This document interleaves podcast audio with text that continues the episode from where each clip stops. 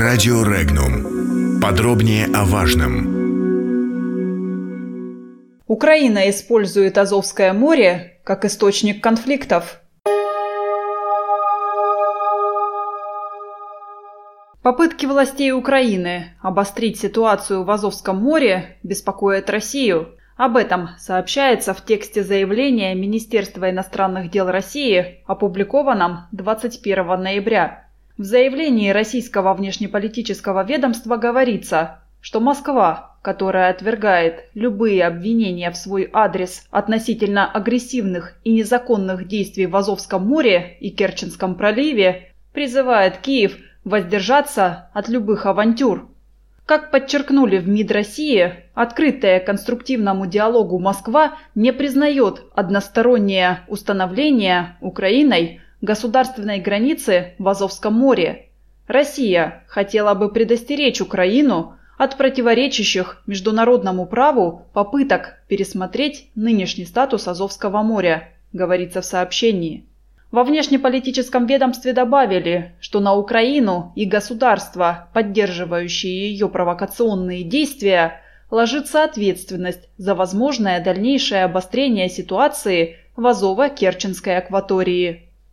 Ранее президент Украины Петр Порошенко во время выступления в главном центре подготовки личного состава Госпогранслужбы Украины заявил, что Киев до конца года планирует развернуть новое региональное управление морской охраны, которое возьмет под плотный контроль всю морскую границу от Измаила до Мариуполя.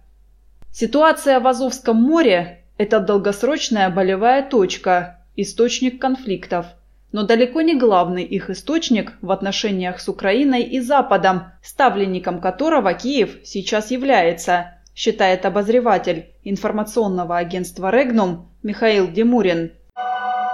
Комментарии. Предостерегать Украину от дальнейших деструктивных действий и разъяснять наш подход, как это делает МИД России, конечно, надо. Необходимо и постоянно указывать на ответственность за нагнетание напряженности в этом районе, которые несут поддерживающие конфронтационный курс Киева стран. Но на деле это мало что даст. Придется все эти внешние политические провокации, в том числе и провокации, автором которых является руководство Европейского Союза, терпеть. И, невзирая на них, продолжать необходимые меры по обеспечению безопасности Крымского моста и всей Азово-Керченской акватории. Понятно, что тема Азовского моря напрямую связана не только с Крымом, но и с происходящим в Донбассе. В контексте состоявшихся недавно в ДНР и ЛНР выборов весь связанный с ней комплекс вопросов будет приобретать все более острый характер.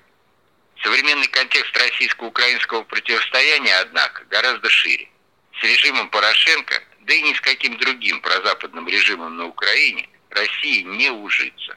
Из этого имеет смысл исходить на долгосрочную перспективу. Как говорил классик, если не решить главный вопрос, то решая вопросы второго плана, всегда будешь в него упираться.